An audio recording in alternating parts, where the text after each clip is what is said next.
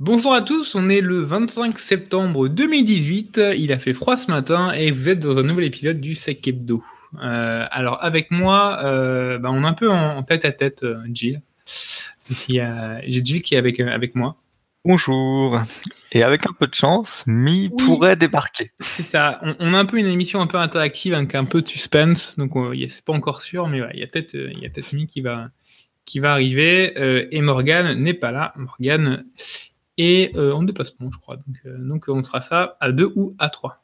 Alors, donc, on va parler aujourd'hui, on va parler d'un petit port, une prénomission peut-être du port de Barcelone. On va parler de enfin, c'est ce que j'ai dit quand on a préparé l'émission juste avant, je disais enfin Gilles va nous reparler de, GDPR. Voilà, donc Gilles va nous reparler de la consultation sur la biométrie dans le cadre du contrat de travail.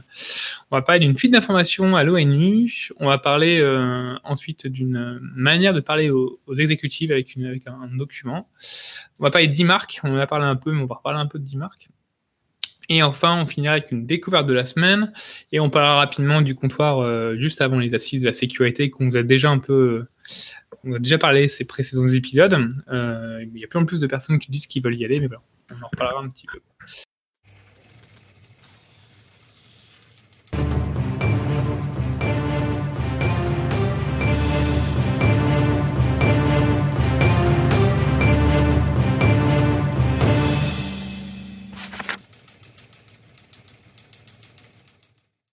Alors, j'ai pas compris pourquoi j'ai dit à toutes, mais bon, on est, toujours là. Euh, oui, donc, euh, alors, que je vais, je vais commencer à vous parler par, une chose un peu, un peu amusante. C'est une sorte de, de prémonition qui est, euh, qui est apparue à, Barcelone.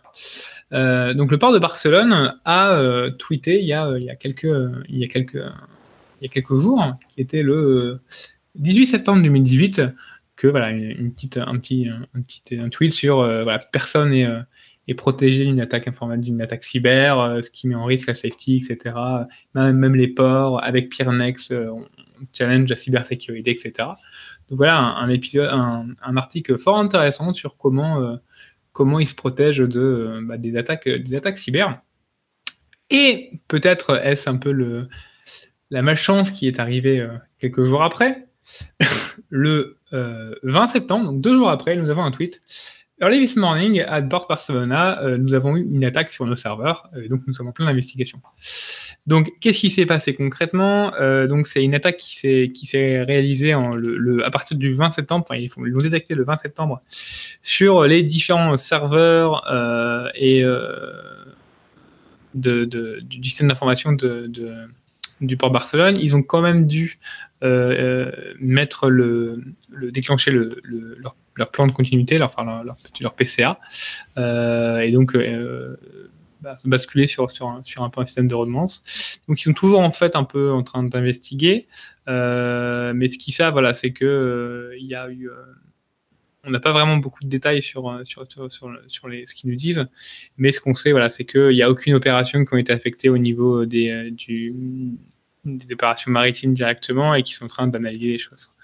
Donc voilà, donc c'est un peu le revers de la médaille du. Euh, C'était chose un peu comme pour commencer un peu, un peu, un peu avec un peu d'humour, où voilà, ça sert à rien de faire des, des tweets euh, un peu publicitaires en disant voilà, on est super protégé, etc. et tout. Euh, euh, pas même dans les ports et donc on a des systèmes, des systèmes super. Finalement, tout le monde peut être attaqué, même en ayant encore des systèmes pour se protéger, tout simplement. C'était une petite pour commencer. Bon, après, on va parler. Ouais, qu'est-ce qu'il y a de Au moins, ils n'ont pas eu euh, un bateau euh, qui est rentré en collision parce qu'on avait pris le contrôle, enfin, on avait faussé les données euh, de pilotage. ouais, c'est ça. Oui, ils ont, ils ont un peu de chance. Même qu'on ne sait pas vraiment ce qui s'est passé, ils ont juste annoncé voilà, que qu'ils ont des incidents sur les serveurs, qu'ils sont fait contaminer, etc. Ils ont quand même fait un plan de. Après, c'est sûrement la, le, processus, la procédure habituelle qu'ils ont définie avec un plan de, de contingence directement après, etc. Euh, pour les opérations sur, sur, terre et sur mer.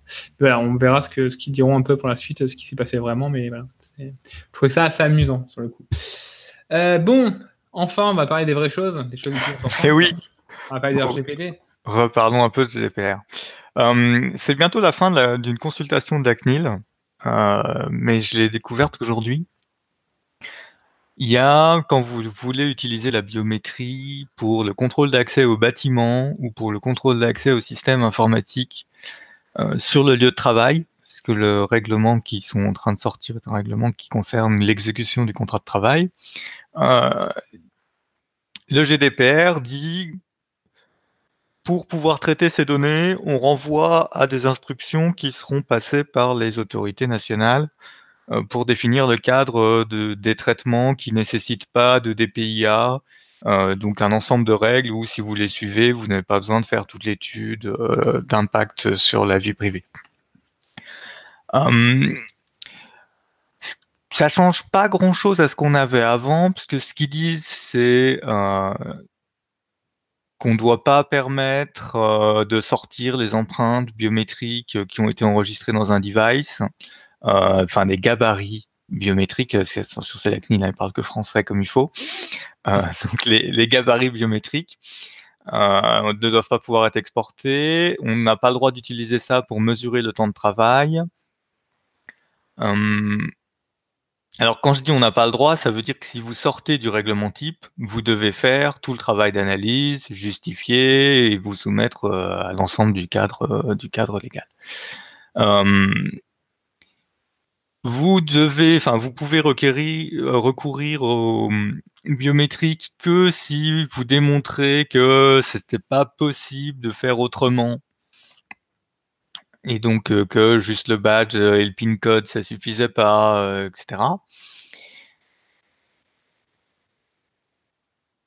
Vous n'avez le droit de garder, et c'est ce qui me chagrine, mais ça correspond à la durée de rétention qu'ils ont l'habitude de donner, vous n'avez le droit de conserver les données relatives à l'identité, à la vie professionnelle et aux accès aux locaux, aux appareils et applications informatiques pendant trois mois. Bah, c'est simple. Alors, comme, ça, comme, ça, quand tu détectes qu'on est rentré chez toi, au bout de trois mois, eh ben, t'as plus les logs. C'est bien, hein euh, après, après le départ de la personne concernée ou le retrait de son habitation, attention, hein, je vois là. Les catégories de relatives à l'identité, à but professionnel, aux accès aux locaux, aux appareils et applications informatiques peuvent être conservées au maximum trois mois après le départ de la personne concernée le retrait de son habilitation. Ouais, et après quand j'ai recross-checké, enfin j'ai lu un autre article et euh, j'étais plus sûr de est-ce que c'est vraiment après le départ ou c'est trois mois tout court. Euh, non, non, tu as raison, excuse-moi, Les éléments relatifs aux accès aux données, aux appareils et applications informatiques professionnelles ne doivent pas être conservés plus de trois mois après leur enregistrement. Voilà, du coup, c'est vachement pratique.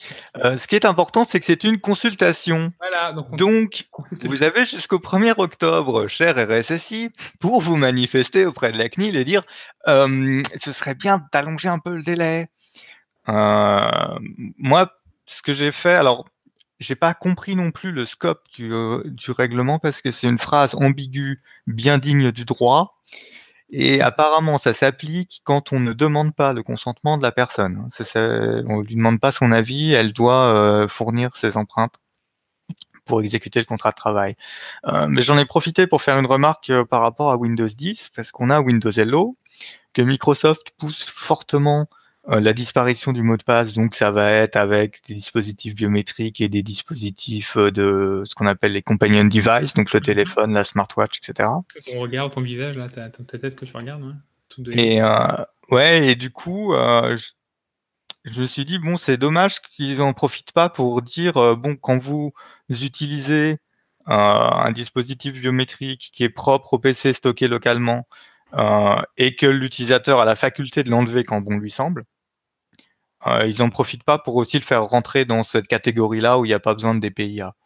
Euh, mais là-dessus, euh, j'ai pas eu le temps de reboucler moi avec mon DPO pour comprendre si c'est normal de le trouver là-dedans, si dans tous les cas on n'aura pas besoin de DPIA parce que la personne a la capacité à retirer ses données biométriques, à les supprimer, elle a la main dessus en permanence. Mmh.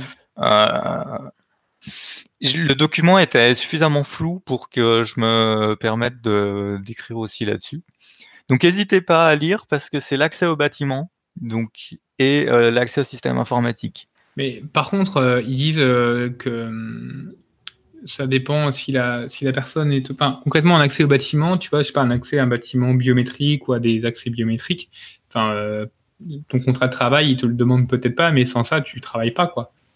Je sais pas si, enfin, j'ai pas compris le truc en fait, c'est que si c'est dans le contrat de travail en disant vous devez euh, fournir vos accès, etc., euh, vos, enfin, vos empreintes ou je ne sais quoi pour pouvoir euh, s'authentifier, c'est pas, faut pas faire de DP. Enfin, j'ai pas trop compris le truc justement avec les. Pour moi, si tu exiges de ton salarié qu'il fournisse ses empreintes, donc le gabarit, pardon, hein, le gabarit biométrique, parce que c'est pas l'empreinte directement, hein, si tu obliges ça et que tu respectes toutes les dispositions qui sont là-dedans, hein, ce qui concerne la sécurité, le stockage, le transfert, etc. Et trois mois, oui. À ce moment-là, tu rentres dans ce qu'on appelait avant les procédures de déclaration simplifiée, sauf qu'il n'y a hmm. plus de déclaration. De RH, des trucs comme ça. Quoi. Donc tu fais ton document comme quoi tu collectes, que tu supprimes bien, que tu as testé et que ça supprime bien, parce que dedans, hein, il y a les procédures de test de tes systèmes biométriques. Euh, tu n'as pas besoin de faire de DPIA. Et si tu sors des lignes qui sont mises là, euh, de tous ces articles-là, une fois que ça aura été finalisé, eh bien, euh, tu seras obligé de faire ton étude de, l'impact sur la vie privée. Ah, et puis je vois que tu peux pas bypasser. Ouais. Enfin, de toute façon, c'est données personnelles directes ou indirectes. Quoi. Donc tu peux dire, ouais, je mets un numéro de matricule uniquement avec pas le nom, etc. Mais de toute façon, ça passera dedans quand même. Quoi. Voilà, donc un document à lire, potentiellement à commenter. Euh, c'est très simple, hein, le formulaire pour commenter. Vous mettez nom, prénom, société, adresse mail, votre commentaire. Peut-être qu'après ils répondent. Mais euh, au moins, il n'y a pas trop de barrières aux commentaires vous pourrez commenter facilement. Je ne suis pas tombé sur un captcha, j'ai pas eu 14 vérifications de est-ce que mon adresse mail est valide. Donc, selon ce que ça vous inspire, euh, n'hésitez pas à contribuer, puisqu'après, ça va rentrer dans le cadre réglementaire. Ouais, et là, si vous plaignez, vous pourrez rien dire, parce que vous avez, vous eu l'occasion de pouvoir faire des trucs. D'accord, et puis sécurité des données, il y a des trucs intéressants, des mesures existantes, mesures, etc. Ouais, le document est assez bien fait. Hein. Ouais. Il pas très clair par endroit, mais assez bien fait. Ouais. Ok, euh, bon, ben on n'a plus qu'à, hein. il n'y a plus qu'à. Il n'y a plus qu'à. C'est ça. Euh, bon, de toute façon, comme on vous fait à chaque fois, on vous mettra le lien directement sur l'article. Donc, vous pourrez directement cliquer. Vous n'avez pas besoin de chercher dans les méandres du site de la CNIL. Il n'y aura pas de problème. Ok, euh, on va un peu voyager. Euh, en ce moment, c'est un peu, on parle beaucoup de, l'ONU, de, la, rencontre entre Trump et Macron, des choses comme cela. Donc on s'est dit bon bah pourquoi pas, euh, on va de l'ONU. Malheureusement, c'était pas en, bonne, des, choses assez aussi sympas que qu'on aurait pu. En gros, on a Kushag, Kushag, Grapatak euh, qui est un chercheur qui est assez connu, qui en fait une de ses passions, c'est qu'il fait beaucoup de recherches sur les moteurs de recherche Google pour trouver en fait des informations qui auraient fuité euh, ou fuité. Euh, fuité, c'est pas le moment. Qui est en fait qui, serait publiquement euh, disponible. Concrètement, un Google Doc qui, est avec un lien directement, qui a un lien sur Internet, qui est pas en privé ou je ne sais quoi. Et en fait, il s'amuse à, remonter aux différentes sociétés. Bah voilà, quand il y a des données qui sont un peu qui un peu sensibles ou confidentielles ou des données personnelles. Et il fait ça avec juste la magie de Google et, euh, des moteurs de recherche. Et euh, ce chercheur a, euh, on, a, eu un article sur Intercept le 24 septembre où il nous apprend que ben il a découvert euh, sur, avec ses méthodes de, avec méthodes de travail, euh, que des euh, données étaient, étaient données assez sensibles, par exemple, on avait accès à des FTP, des choses comme ça, étaient disponibles librement entre guillemets sur Internet, tout simplement avec un lien. en fait, il y a beaucoup de, c'est un peu la, sécurité un peu pour les pour les pour les nous, mais beaucoup de personnes s'imaginent que si on fournit juste, si on fait un si on, fournit juste un lien euh, Internet pour pouvoir accéder à une donnée, personne ne pourra y aller parce que personne ne connaît le lien. Sauf qu'avec ces moteurs de recherche, etc., on peut retrouver des liens qui sont un peu ouverts. Et donc, il a découvert que euh, différentes entités de l'ONU avaient euh, mal configuré leur Trello de base. Donc, concrètement, Trello, c'est quoi? Si vous ne connaissez pas Trello, je pense que rapidement vous en entendre parler. C'est un service de gestion de projet, concrètement avec des cartes que vous mettez pour vous le dire. Nous, comptoir sécu, on utilise Trello pour euh, préparer nos émissions et pour qu'on voit quels sont les sujets que chacun va aborder. Euh, mais voilà, c'est des cartes qui sont souvent utilisées pour les équipes projet pour euh, dire bah moi ce que je enfin pour concrètement dire bah moi je m'occupe de cette tâche tu t'occupes de cette tâche dans les méthodes agiles par exemple ils utilisent pas mal Trello Et ce que, ce que dit l'article, ça je savais pas du tout, ce qui m'a un peu inquiété. Ils, disent qu'en fait dans l'article, enfin Patak dit que euh, beaucoup de, sociétés, euh, de développeurs, euh, d'équipes projets utilisent Trello pour faire partager des credentials entre une équipe par exemple, pour éviter de se compliquer à avoir un mot de passe un mot de passe unique pour chaque personne, etc., parce que ça serait trop compliqué. ils, ils, font des mots de passe génériques concrètement pour accéder à un FTP, des choses comme cela.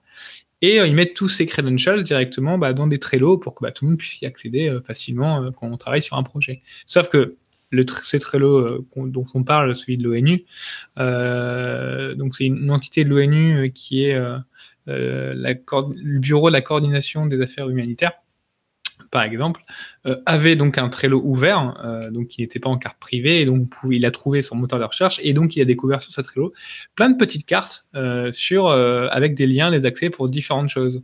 un serveur de fichiers de l'ONU, le système de conférence vidéo de, de l'école, l'école des langues de l'ONU, un environnement de développement web de l'ONU pour pouvoir accéder dessus, beaucoup de choses comme ça. Euh, donc euh, des Google Docs aussi et des Google Drive où euh, dessus en fait on avait différentes données? Qui étaient présentes sur concrètement des données où il y a des mots de passe, sur des données où on explique des, des, projets et des, des projets sur l'année, sur ce qu'ils ont prévu de faire comme communication, plein de choses comme cela. donc à peu près voilà ils ont ils ont il a quand même découvert pas mal de choses euh, qui ont été remontés donc à l'ONU. Euh, c'est assez rapide, hein, concrètement, il a remonté, euh, il, le, il a remonté ça, je crois, le 20 octobre, le 20 août. À l'équipe de sécurité de l'ONU. Le 4 septembre, on va être gentil, hein, c'est quand même, on va dire que c'était les vacances, etc. Ils ont répété, ils ont, ils ont répondu qu'ils allaient regarder leur, ces, trouvailles. Le 12 septembre, ils ont demandé un peu plus de détails. donc, donc voilà. Donc, tout ça pour dire, pourquoi je parle de ce sujet-là, parce que bon, l'ONU, on pourrait dire que c'est pas critique, c'est juste une école, etc. C'est un sujet qui est de plus en plus émergent, euh, cette idée de, euh, on appelle ça shadow IT, euh, ou alors bah, utiliser des outils tiers bah, travailler, parce que bah, concrètement, Trello, c'est extrêmement pratique et, et j'ai déjà vu moi des, des, des, dans les boîtes des personnes qui, qui, utilisent Trello parce que bah, tout le monde peut se communiquer ensemble, on peut partager les choses et c'est mal configuré. Et euh, ce qu'on découvre maintenant avec, ce, avec cet article, c'est peut-être que vous le saviez déjà, hein, vous, qui nous écoutez, mais que ces personnes utilisent aussi beaucoup ça pour, euh, bah, pour partager des informations, dont les informations sensibles. Et euh, si le, le, le, Trello est mal protégé, concrètement, et pas mis en, en, en carte confidentielle, carte privée, on peut retrouver avec des informations assez sensibles qui fuitent. et aussi un bug tracker aussi de Jira un module Jira aussi qui était présent sur le Trello. Que Jira, c'est du suivi de, bugs qui était présent. Donc, euh, donc voilà, euh, l'ONU, qu'est-ce qu'ils ont répondu? Ils ont répondu que euh, ils ont, vont améliorer, ils ont, ils vont améliorer la, la ils vont échanger avec les équipes chez eux en interne pour que les gens évitent d'utiliser des petits tiers justement pour partager des informations de ce type-là. Ils ont contacté aussi Trello pour dire que à Trello, qu'elle serait bien aussi que ça soit plus, que ça soit plus visible. L'information que la carte Trello, donc votre, votre board, étant public, donc ils ont pensé à mettre des, des bannières rouges, donc ils le font déjà, mais regardez pour l'améliorer un peu plus de, un peu plus de messages. Donc voilà, donc c'est quelque chose d'assez intéressant. Il y a beaucoup de solutions maintenant qui arrivent sur le marché, euh, même vous pouvez le déjà faire avec vos proxys, d'alléger tout ce qui est couchette, donc alléger toutes ces applications, tous les services qui tournent un peu dessus. Il y a des Casby par exemple qui sont en train d'émerger depuis quelques temps. Mais voilà, c'est un sujet vraiment à regarder de les différents outils et différents services qui sont utilisés. Une chose qui résumait bien l'idée à la fin, c'est que, c'est que les personnes, on se rend compte qu'ils utilisent ces services-là de Trello, etc., parce que c'est plus, c'est plus pratique et c'est plus simple et il n'y a pas toute la sécurité qui freine je ne sais quoi. Donc voilà, donc euh, comme c'est toujours la sécurité, c'est au service des personnes. Enfin, non, mais c'est un vrai truc parce que moi, je, chez moi, hein, concrètement, quand tu, quand tu travailles avec les gens pour t'assurer que ta sécurité elle soit au bon niveau et que tu n'es pas en mode ayatollah et tu bloques tout juste pour bloquer parce que tu penses que c'est le meilleur truc qu'il faut faire et que tu trouves le bon niveau, les gens, tu vois qu'ils utilisent pas plus facilement ton outil et ils vont pas chercher à utiliser un outil à côté. Des trucs, euh, mais bon, voilà quoi. Donc, euh, je sais pas si toi, tu as, as, plein de Trello chez toi. Euh, bah, moi, ce que j'ai, euh, ce que j'ai prévu, euh, vu qu'on a une ferme de filtrage web, euh, c'est d'avoir des catégories, d'utiliser les catégories de type, je sais plus comment ça, comment, dans quelle catégorie mettre Trello et compagnie, et de simplement afficher un warning. qui rappelle, qui empêche pas les gens d'y accéder. C'est comme WeTransfer, quoi. ça empêche pas les gens d'y accéder, mais ça leur rappelle qu'il y a des outils internes qui permettent de le faire et qu'il y a des choses à pas mettre, à pas mettre dessus. C'est la, meilleure solution, ça. Je pense que le plus dur, c'est de formater un message court. Mais euh, je pense que c'est le meilleur moyen de sensibiliser au bon moment, puisque ça va être quand la personne accède au service qu'elle se faire diriger par la, par la ferme de filtrage, et à la fin, elle peut quand même accéder au service. Exactement. Euh, c'est marrant parce que j'ai fait exactement pareil. j'ai fait exactement pareil. En fait, le système, c'est euh, souvent dans les sociétés, c'est assez compliqué parce qu'il y a plein d'applications différentes. Il y a plein de l'urbanisation, ils sont assez compliqués. Les gens ne savent pas quelle, utiliser quelle application. Et puis au moins, je me dis voilà, quand les gens vont l'aider parce que c'est pas, ils font pas ça euh, pour pour pour être mauvais utilisateurs, voilà, mais quand ils vont sur Trello, c'est parce que c'est plus pratique d'aller sur Trello et peut-être qu'ils connaissent pas qu'il y a un outil comme c'est quoi l'outil d'Office 365 déjà? On a parlé. Teams. Teams, non, je pensais pas à Teams, je pensais à. Planner. Oui, voilà, Planner. Bah, imaginons, voilà, vous avez Office 365, vous avez un planner, vous avez sécurisé un truc, etc. Voilà, au moins, peut-être que les gens sont pas au courant, donc au moins quand ils vont sur peut-être Trello, bah, vous leur mettez par exemple, bah, aller sur votre sur le planner qui est qui est tout bien, tout fait. Euh, donc ouais, non, de toute façon, c'est un peu la meilleure solution, c'est de les sensibiliser un peu au bon moment et pas juste euh, un peu comme ça, quoi. Bon, les grands esprits se rencontrent, c'est bien. Euh, alors, on va parler de la suite. On va nous parler de un peu d'exécutive. Tu vas nous faire monter un peu dans les dans les strates? Euh, ouais, ouais. Ben, alors, j'étais euh, à un talk, un evening talk de Sens à Londres la semaine dernière. Et il y a une des presses qui était qui était intéressante. Alors, faut voir que dans la dans l'assemblée, il y avait essentiellement des gens venus se former au pentest, à la réponse à incident et au forensic. Je crois c'est, enfin, dans les formations, c'était essentiellement ça. Oui, c'est toujours les mêmes. Dans les euh, on n'avait pas un public euh, de RSSI, on avait quand même un public euh, plus de tech que, que d'exécutifs. Et il explique, dans, c'est une très bonne présentation qui explique son retour d'expérience de comment, alors comment il s'appelle déjà? Peut-être commencer par là. Qui, qui est-ce qui parle? Steve ou Nebulator. Ah ouais, il n'y a pas son nom.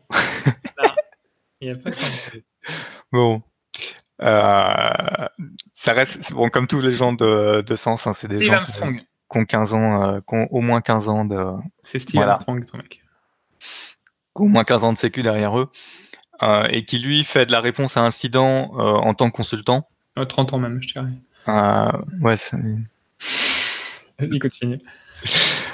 Bah, du coup, je suis perdu. il fait il fait de la réponse incident et donc il fait un, mix de comment on répond, comment faire une bonne réponse à incident, comment parler au niveau du board euh, pour qu'ils comprennent ce qui se passe et qu'ils prennent les bonnes décisions, et comment derrière faire en sorte que euh, ça s'améliore vraiment, que la réponse à incident s'améliore vraiment. Ce que je vais reprendre juste les points clés, mais la, presse est, très longue et super intéressante. Dans les points clés, globalement, il dit, de toute façon, au niveau du board, faut parler que de trois choses. Ce qui vient de se passer, ce qui est en train de se passer et ce qui va se passer. Euh, faut pas chercher euh, plus loin à rentrer trop dans les détails. Euh, toutes les étapes de gestion, de mitigation d'un incident, on a parfois des graphes à six étapes, euh, d'autres à quatre. Il dit au plus, vous en parlez de quatre, mais c'est pas important. Ce qui est important, c'est qu'est-ce qui vient de se passer, qu'est-ce qu'on est en train de faire et qu'est-ce qu'on va faire après. Euh, et il dit il faut des choses simples. Alors ils bossent euh, essentiellement aux US. Et donc ils disent aujourd'hui le but de la réunion c'est d'avoir d'établir un plan UFP. Le plan UFP c'est le unfuck plan. et ça, ça marche. Il dit c'est très simple. Il comprend tout de suite. Le board comprend tout de suite. Et euh, ça vous permet derrière de d'enchaîner sur, sur ce qui est nécessaire de faire. J'aime beaucoup les images. Voilà, et après il dit quelle est la vision qu'ils ont de nous, euh, qu'est-ce que c'est en vrai, quels sont vos ennemis en vrai. Euh. Il parlait à un moment de... donc c'est quelqu'un qui a combattu des APT. Euh, il parlait de la partie chinoise. Il dit de toute façon, par exemple, avant le nouvel an chinois, donc ils mettent les équipes en double. Vous allez voir, si vous prenez vos, vos stats de détection d'intrusion, vous allez voir que juste avant le nouvel an, vous en avez deux fois plus et qu'après, zéro. Et ça reprend à la rentrée. Donc il dit, il faut bien vous dire, ils sont en deux équipes, ils travaillent le jour, la nuit, ils ont deux équipes, ça sert à ça. il parle de la de la boucle OODA qui est Observe Oriented Decide Act, qui est une boucle qui remonte à la stratégie militaire. Et il dit généralement ça bloque sur Decide. Parce que selon la situation dans laquelle vous êtes. Alors, moi, je fais pas trop de réponses à incident, donc je peux pas. Mais il dit généralement, ça bloque sur Decide. Quand il faut réussir à prendre la décision de couper, d'isoler une partie du SI, euh, de se concentrer sur ce qui est important parce que les attaquants vont, quand ils vont savoir qu'ils sont détectés, que vous commencez à réagir, ils vont aller attaquer plutôt les applications financières pour faire paniquer le board, alors que ce qui est important, c'est pas de s'assurer que les applications financières euh, sont euh, non compromises, mais d'être là où l'attaquant est en train d'aller. Enfin, il y a tout un, toute une explication autour de, de la manière dont on réagit à un incident. Et après, surtout, il parle de on ne peut améliorer que ce qu'on sait mesurer, surtout vis-à-vis d'un board. Et donc progressivement dans sa presse, il construit les différentes étapes et il montre que euh, globalement on est trop lent par rapport à l'attaquant. L'attaquant a tout à fait le, si notre boucle de décision euh, prend euh, une semaine, l'attaquant c'est bon, il a eu le temps de nous voir, il comprend ce qu'on va faire, il rigole. Hein. Et donc progressivement, il arrive à construire au fil de sa presse un graphe de plus en plus compliqué des étapes et à la fin, il dit, vous posez ça et vous dites, c'est simple. Si on veut améliorer la réponse à un incident, eh ben vous, on va euh, devoir traiter tel tel aspect. Plus vous me donnez d'argent, plus je pourrai traiter d'aspects. Hmm. Et il donne à un, moment les temps qui sont importants si tu remontes un peu. Euh, il, donne les temps qui sont importants à mesurer pour mesurer votre amélioration. C'est euh, quand est-ce qu'on s'est fait hacker, quand est-ce qu'on a lancé notre notification GDPR Ah, c'est pour ça que tu as pris ça, je comprends. Quand, est... ce qu'on a collecté les... connecté les logs? Combien de temps on a mis pour collecter les logs euh, Pour avoir euh, pour l'avoir nettoyé, pour détecter, pour avoir fait nos, nos IOC et pour finalement avoir, euh, mmh. avoir complété. Donc il donne un ensemble d'indicateurs et dedans il dit les plus importants, je, je vous les highlight. Donc, euh, ouais, la, presse est intéressante. Utile pour le board, c'est-à-dire quand tu discutes de COMEX, etc., ce qui est important pour eux Ou ceux sur lesquels tu dois te focuser en mode. Euh, Alors, la présentation est un mélange des deux.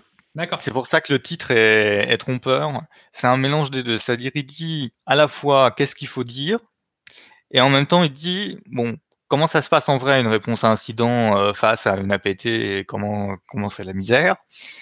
Et c'est parce qu'il t'explique tout ça qu'à la fin, tu comprends ce qu'il va falloir faire passer pour euh, négocier tes budgets suivants. Mmh. Pour pouvoir expliquer comment euh, non, c'est pas possible juste de dire on, va s'améliorer. Euh, pourquoi il y a les étapes qui sont importantes, les temps qu'on peut réduire, travail et pour réduire ces temps, il faut ça et ça comme ressources. C'est super intéressant comme, euh, comme présentation parce que c'est un sujet qui est malheureusement, euh, enfin qu'on aimerait, qu'on n'aime pas trop avoir, enfin qu'on ne peut pas avoir à traiter si t'as pas eu un truc quoi. Ouais. Si t'es pas allé dans la main dans, le, dans, dans, dans le, dans le caca, euh, excusez-moi du terme, mais quand t'as pas été en plein milieu d'une d'une attaque et que tu t'es en gestion de crise, etc. Ça tu le sais pas quoi. Ça tu sais, enfin tous ces trucs là. Donc c'est vraiment super intéressant comme retour d'expérience et qui te dit voilà, d'avoir un peu de retour sur ça quoi. Super cool. Ok, donc c'est donc c'est intéressant comme euh, comme tout ça. En plus, c'est bien, ça mélange un peu les deux sujets pour aussi un public était très technique, etc.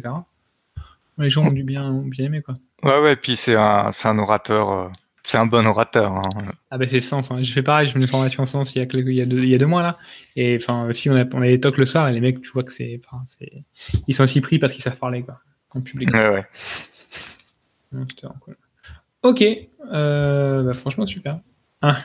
Any question? New APT malware, défi analyst, all APT malware. euh, ok, super. Euh, ben, autre sujet. Tu vas nous parler de démarque, c'est ça? Exactement. C'est un sujet qu'on parle pas mal. Euh, enfin, qu'on parle pas mal. Non, justement, c'est pour ça que je veux, je veux en parler. Je trouve que c'est un sujet qu'on parle trop peu, justement. Euh, en fait, la, la, la, news, elle vient de, de, de Blipping Computer, qui nous apprend, en fait, c'est un, un, article que j'ai vu popper comme ça, qui disait que les politiques des marques euh, pour la Maison Blanche euh, rendaient le spoofing d'email plus simple. C'est quoi ce, truc, cet article? Ça fait un peu bizarre comme titre. mais en gros, il nous parle en fait d'une chose que je connaissais pas, c'est la Binding Operational Directive 18-1 que vous voyez devant vous, qui est en fait une, une directive qui était, qui était définie l'année dernière par le DHS, donc c'est le département de la sécurité intérieure des États-Unis, euh, qui avait pour but euh, d'améliorer la sécurité web et d'améliorer la sécurité des emails en mettant des standards qui sont déjà, euh, qui sont déjà présents. Et un des standards en fait qui était, qui était mis en place, c'était qui a demandé, qui a été demandé d'être mis en place, c'est le démarque. sauf que démarque, c'est un truc que j'entends très peu parler. On commence à entendre parler, alors que c'est une sécurité qui est quand même assez efficace sur la partie euh, sur la partie phishing. J'en je, je parlerai rapidement de ce que c'est démarque pour ceux qui ne se souviennent pas ou ceux qui ne connaissent pas. Euh, et c'est une solution qui euh, qui demande pas des énormes investissements. C'est une solution qu'on peut assez rapidement essayer de mettre en place chez soi. Et elle protège sur pas mal quand même. De quoi? C'est compliqué quand même, hein. Oui, c'est compliqué, mais c'est quelque chose quand même qui est euh, sur compliqué sur la partie quoi, sur les rejects et les quarantines? Non, non, non, non. Ce qui est compliqué, c'est quand tu vois tous les gens qui envoient des mails en ton nom qui sont légitimes et qu'il va falloir aller les voir les uns après les autres pour leur dire, hé les ah gars, maintenant les mails vous allez les envoyer par notre plateforme. Bah oui, c'est ça. Bah, au moins, ça permet d'avoir une vision un peu. Euh, ça permet de justement de faire la chasse aux mecs qui utilisent des, euh, passerelles SMTP euh, qui sont, que tu contrôles pas ou je sais pas quoi. Mais, mais oui, alors, déjà pour parler de Demarc, qu'est-ce que c'est? En fait, Demarc, c'est un, c'est un protocole qui était défini pour autoriser les, les destinataires et des envoyer, on va dire, de partager leurs informations et de les messages. En gros, c'est un système qui permet tout simplement de protéger des domaines euh, du spam. Euh, concrètement, qu'est-ce qu'ils font En fait, on a différentes directives, les plus, je simplifie à fond, hein, vous pourrez regarder les documentations, on vous en mettra, mais en gros, dans une politique euh, d'IMARC, on définit une sorte de, des, choses que doivent respecter les expéditeurs. et si cette politique n'est pas respectée, donc souvent c'est du spam, des choses qui sont qui contamine pas mal en fait la boîte mail. Euh, on peut en fait, on a des directives qu'on peut définir, qui est P, la plus classique, qui est simplement je bah, je fais rien euh, du tout. Il y a il y a P égale quarantaine où je mets le truc en quarantaine. Après ceux où je rejette, euh, où je rejette concrètement tous les mails. Ce qui fait que tout simplement que bah, le, mail n'arrivera même pas dans ta boîte de, de, junk ou je ne sais quoi, ça sera directement droppé par le, par, le serveur. Euh, ce que demande justement la DHS, euh, c'est que toutes les entités, euh, donc les 1144 domaines qui sont touchés par cette, par cette politique, donc c'est les agences gouvernementales, c'est la Maison Blanche, toutes les maisons un peu étatiques, enfin et fédérales plutôt États-Unis, euh, mettre en place justement cette politique et mettre directement rejected, c'est-à-dire que euh, tous les emails partiront. Et ce qui est intéressant de voir, c'est que euh, donc ils ont fait une statistique de voir à peu près combien de pourcents de, ont adopté le, le, le démarque, donc ils sont 83%, etc. Et donc ils analysent le différent, les configurations de démarque de la de la Maison Blanche, et on se rend compte que bah, voilà, qu'ils n'ont pas mis que leurs démarques ne sont pas encore mis en place et que donc ils trollent un peu en disant voilà que le gouvernement, la Maison Blanche n'est pas n'est pas n'est pas compliante avec euh, les réglementations, etc. Mais pourquoi je parlais de cette euh, cette news, pourquoi j'ai pris cette news, c'est que c'est un sujet des marques que, qui est assez intéressant à prendre en compte si vous voulez un peu euh, travailler sur votre protection vos, de partie mail et serveur mail. Euh, donc euh, c'est euh, un, un, élément souvent qui est un peu sous-évalué, je trouve. Euh, qu'on dit souvent ouais c'est extrêmement. Alors c'est vrai que c'est compliqué à la partie gestion etc. Mais quand on fait des trucs propres etc. Ça permet de se protéger quand même de pas mal de de, de poubelles, de, de, de pourriels comme dirait comme dirait Nancy ou de, de mails qui ne devraient pas passer passer des, politiques. Donc voilà, donc c'était un petit, un, petit rappel sur ce démarre. Vraiment, si, si vous avez jamais pensé à regarder, ou vous vous dites voilà, j'ai pas le temps, prenez un peu le temps. C'est vraiment intéressant. Ça, c'est une mesure de sécurité qui est assez efficace quand même, je trouve. Ouais, ce qu'on, ce qu'on peut dire sur des marques, enfin, si vous voulez le mettre en place, hein, il y a, il y a deux étapes. Une première étape où vous, donc c'est des enregistrements qui se mettent dans le DNS, hein, où vous dites euh, aux principaux hébergeurs de mail, envoyez-moi tous les mails qui sont pas conformes, mais euh, laissez-les transiter quand même, ce qui vous permet de remonter les stats et de voir dans quel état vous êtes. Donc après, il faut faire digérer ça par un parseur de log, que ce soit un ELK ou, euh, ou du Splunk ou compagnie. Mm.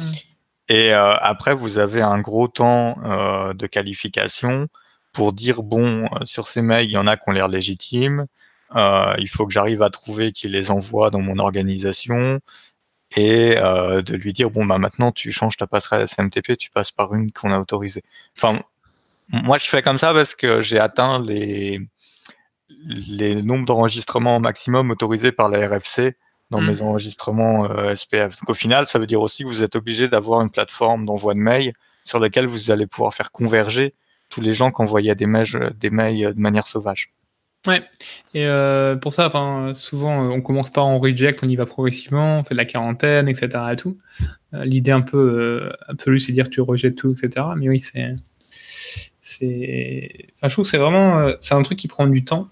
Euh, mais c'est un truc qui est vraiment, quand tu as le truc propre, c'est. C'est très efficace. C'est très moins efficace, quoi. C'est vraiment un vrai sujet, quoi. Sachant que l'un des plus gros vecteurs de contamination, c'est quand même le mail. Je pense que c'est une des mesures qui est quand même intéressante à, regarder, quoi. Ok, euh, c'est moi, on a bientôt fini? Bah oui, on a bientôt fini et bon, Mi n'a pas réussi à, traverser euh, le bus? Le bus. le bus n'a pas réussi à arriver jusque chez lui. Euh, bon, bah, donc, bah, alors, tu notais une petite découverte de la semaine pour nous, j'ai vu? Oui, parce que je suis revenu de Londres aussi avec un petit outil du GCHQ. Un jour un peu plus. Ah. C'est sympa, tu discutes avec eux, ils sont cool.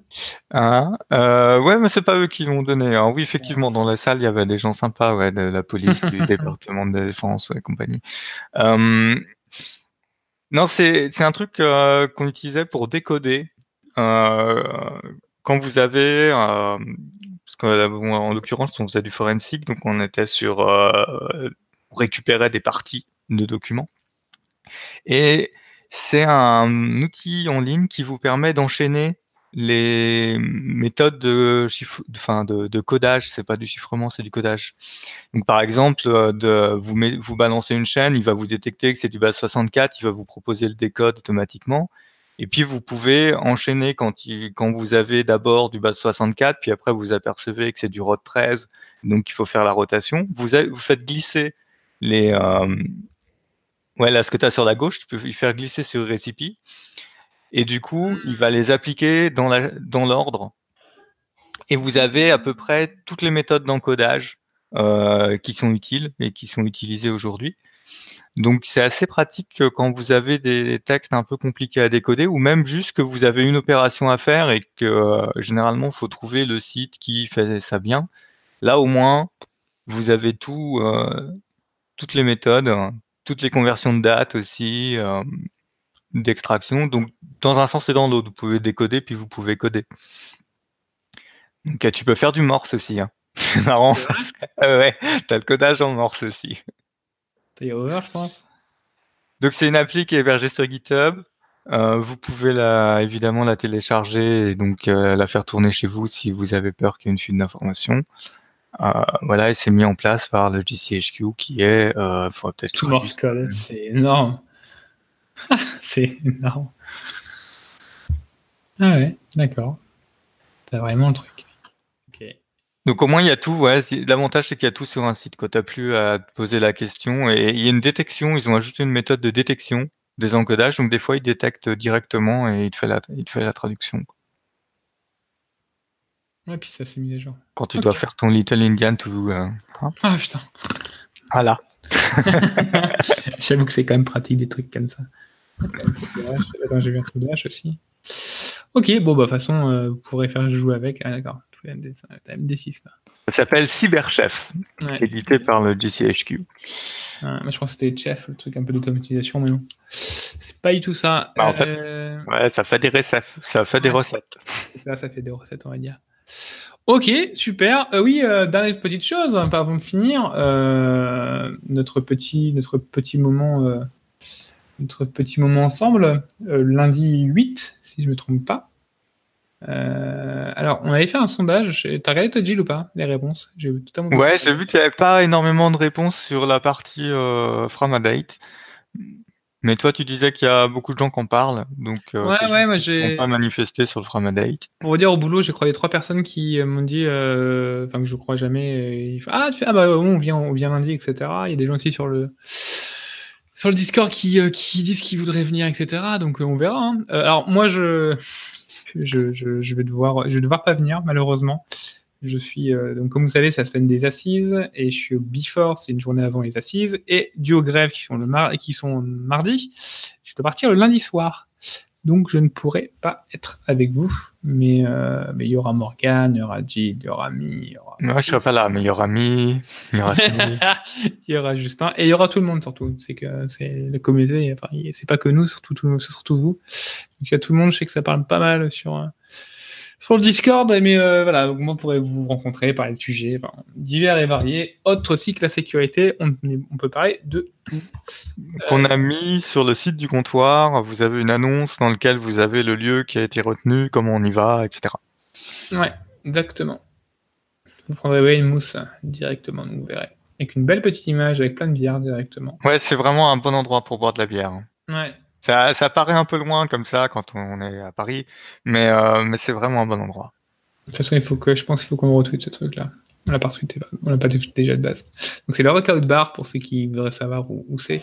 Donc c'est à Maison Lafitte. Euh, mais c'est pourquoi c'est Maison Lafitte et pas Paris? C'est vraiment à côté de Paris. Hein. Euh, c'est que surtout les bières sont vraiment très très sympas là-bas. Puis c'est une bonne ambiance et, et on peut faire la fermeture jusqu'à 1h du mat. Bon. Et rentrer à Paris. Euh, et rentrer à Paris. Euh, en, titubant, mais en rentrant quand même. Ah non, on travaille le matin. Non, donc on peut pas tituber. en, rentrant droit. Euh, qu'est-ce que j'allais dire? Bon, ben, on a fait. On a fait. Je sais pas combien on a fait là, l'épisode, mais. mais bon, on a. On a fait le tour. On a fait le tour, comme on dit, comme tu dis. Voilà. Euh, je suis fatigué, je, j'ai du mal à parler. Euh, bon, ben, n'hésitez pas si vous avez des questions, si vous voulez parler avec nous, il y a le Discord. De toute façon, il y a le lien sur le site. N'hésitez pas à aller dessus. Toute la communauté est là. Euh, on est, tiens, petite question. C'est le mec qui fait ça totalement l'arrache. On est combien de membres pour l'instant? Tout le monde me demande. On est 1183 membres actuellement sur le Discord. Donc voilà, comme vous pouvez vous douter, il y a beaucoup de monde à chaque fois qui parle, qui échange sur la technique, sur des boulots. Donc, euh, il y a déjà, depuis trois semaines, j'ai trois personnes qui m'ont dit qu'ils ont trouvé du boulot avec le comptoir. Donc, c'est cool. Euh, donc, voilà. Donc, n'hésitez pas à nous rejoindre sur le comptoir, sur Twitter. Euh, venez boire une mousse avec nous le 8 octobre. et puis, sinon, bah, on se croise, on, se croisera quand on, quand on pourra, tout simplement. Bon, après, c'est Zinepsi qui sert complètement à rien et que je suis très fatigué. Désolé. Euh, bah, je pense qu'il est temps de fermer le comptoir vraiment. Bonne soirée à tous. Bonne soirée à tous. À plus tard. Bye.